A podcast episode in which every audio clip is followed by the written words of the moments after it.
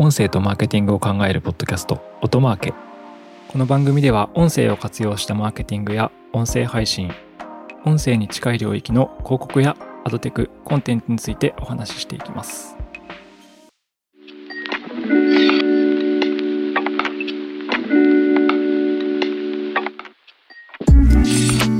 ということで、音なるの高橋です。音なるの八木です。今日は、面白いポッドキャストの話、はい。お互い今聞いてるんですよね。普段、ポッドキャスト聞きます？一応聞くんですけど。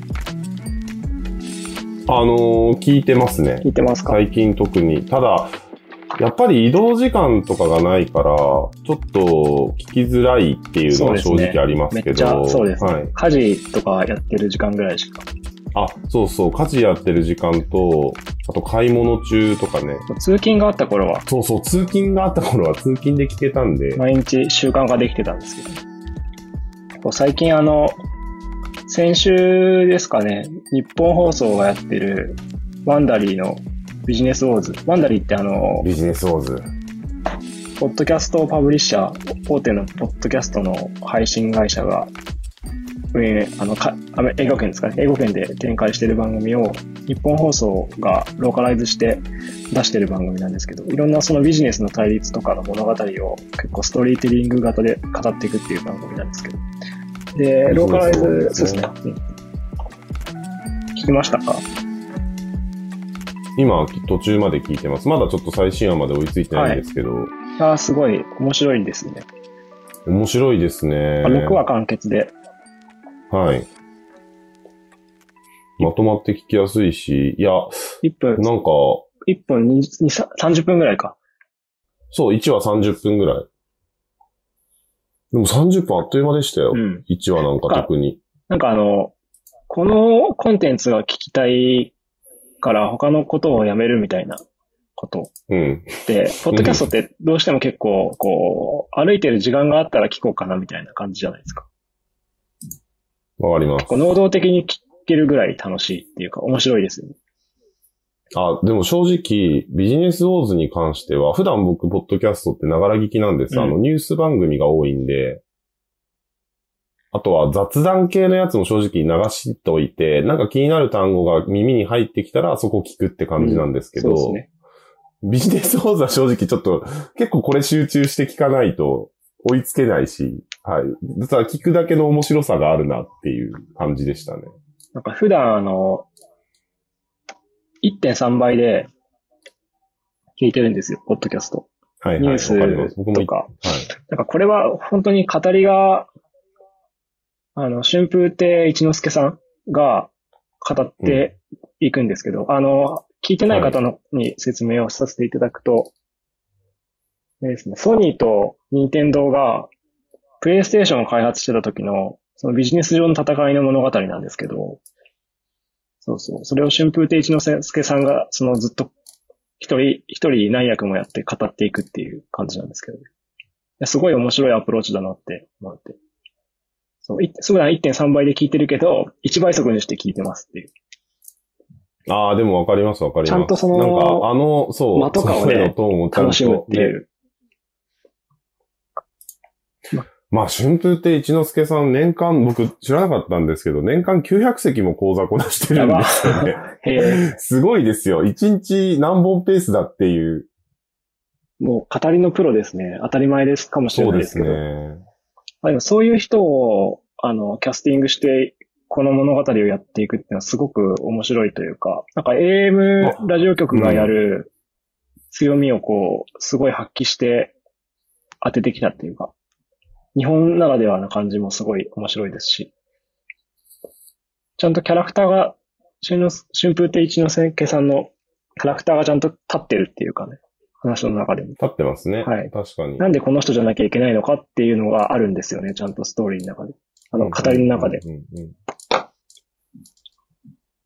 もともとあの、結構、はい。ゲーマー、最近はちょっと忙しくてあれですけど、すごい、ソニーが任天、あの、プレイステーションを出した頃、すごい、中学生とか、はいはい。もうちょっと、小学校5学年から中学生ぐらいだったんで、高橋さんもうちょっと下ですよ。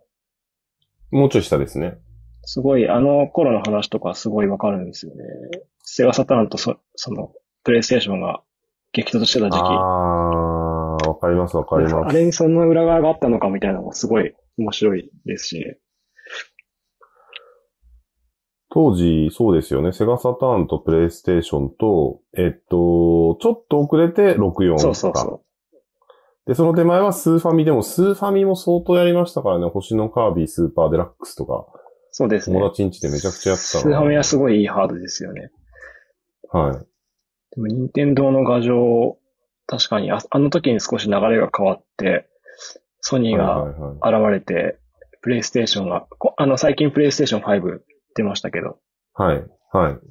変わっていったっていうところの、こう、市場の岐路っていうかね、うんそこの裏側で起こったこととかをすごい、な、時に生々しくみたいな感じで語っていくのはすごい面白いですね。でなんかあとは結構いすごい面白いなって思うのは、あの、エピソードの合間に BGM をすごい効果的に入れてくるじゃないですか。ああ、そうですね。例えばこ。の年、アメリカではドンキーコングが販売され、みたいなはいストーリーが入った時に、裏側でドンキーコングの テレビ CM が流れるとか、はい。あれすごいいいですよね。なんか視覚情報がないのに、そのままなんかちょっと目に浮かぶ感じというか、わかります、わかります。あのーちょっと中身がネタバレになっちゃうとあれなんですけど、まあ、そのビジネスウォーズっていうタイトル通り、その何人かの、その、まあ、プレイヤーの、こう、思惑が交差するシーンってあるじゃないですかまあ、。ソニーの人だったりとか、ニンテンドーの人だったりとかね、そうそうそうそう。。で、その任天堂の人が、まあ誰とは言わないんですけど、あの、結構その、こう、自分の中で、あのーこれはどうするのが正しいんだみたいなシーンあったじゃないですか。あそこでなんかこう、ドゥン、ドゥンみたいな、なんかちょっとシリアスな。BGM が流れて、すごいこう、入り込んでいく感じが、感じとか。そうそう。で、そこにあの、一之輔さんの語りがこう乗ることで、あの、なんかまるで自分がこう、その、追い込まれてるんじゃないかみたいなぐらいの没入感があって、そういうのがすごいやっぱり面白いなって思うなるほど。それはあれですね、主観的な、追体験的なところのリリアリティがあったっていう感想なんですね。高橋さんは。そうです、そうです、そうです。はい。なるほど。僕は結構その、当時の CM 音源とかを、本物のやつを入れてくるじゃないですか、中間中間で。はいはいはい。あの演出方法によって、かなりこう追体験的な感じになるなっていうのが、リアリティがすごいなって思って。はいはいはいはいはいはい。あれあの、あの、あ、これもでもネタバレになっちゃうから、ネタバレにならない程度にあれですけど、当時のゲーム機の音入ってたじゃないであ、すか。そうそうそうそう。あの、ソニーの起動音とかね、はい。あれとかやっぱすごいですよね。のあれとかいいですよね。ってなりますよね。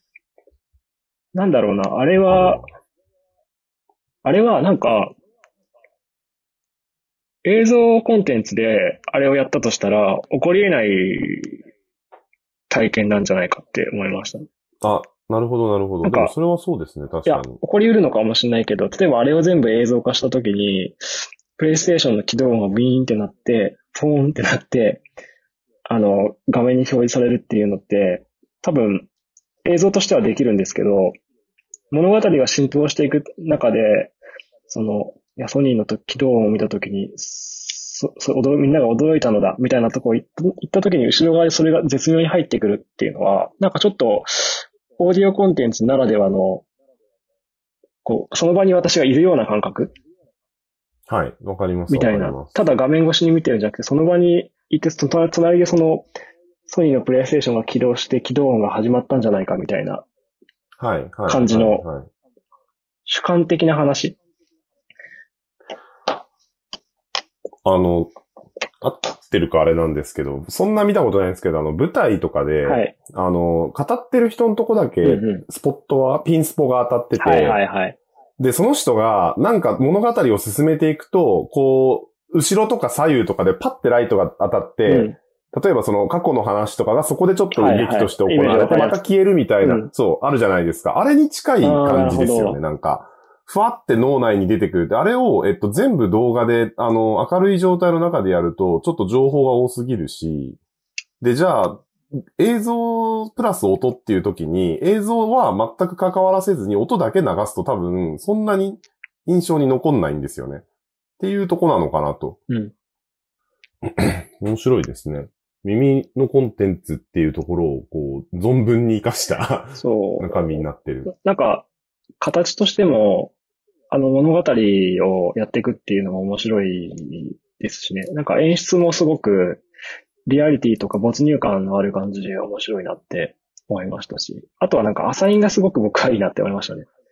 やっぱあの語りのコンテンツをちゃんとこう、落語家さんを当ててやるっていうのがすごい、かっこいい手法。それがなんか古臭ずくなり、ならずにこう、ずずっともっと新しいみたいな感じが。普通に新鮮ですもんね。落語家さんがそのビジネスの話をするっていうのって、うん、確かに。うん。あんまりないんじゃないかなって。そうです。でもバッチリハマってますからね。そう。なので、全6話なんですけど、先週11月5日に、あ、これちょっと公開日はずれるかもしれないんですけど、我々のポッドキャストのはいはい。完結して、6話だから1話30分なんで、まあ3時間映画見てるような感覚なのかな。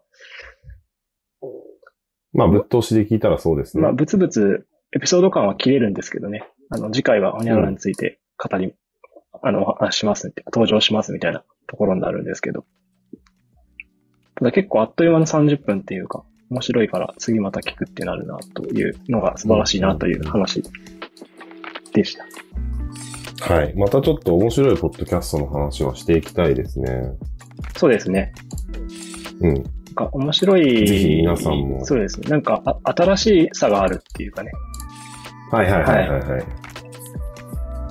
なんか、こういうイノベ、まあコンテンツのイノベーションみたいなものが結構来年とかも起きていきそうだなってうん、うん。思いますし、思える出来事だったなって結構。そうですね。でも、ポッドキャストっていうプラットフォーム上では多分、ここ1、2年でどんどん、まあ、新しい形のコンテンツが出てくるんでしょうね。そうですね。あの、TBS のラジオのオーディオムービーとか、はい。あと JWAVE のあのグループの JWAVE がやってるコンテンツとかもはい。いろいろ、スピナー周りとかもそうですね。実験的なことが行われていると思うんで。はい。またじゃあちょ、っと我々も、うんはい、キャッチアップしていきましょう。そうですね。じゃあビジネスウォーズ聞いてない方いたらぜひ聞いて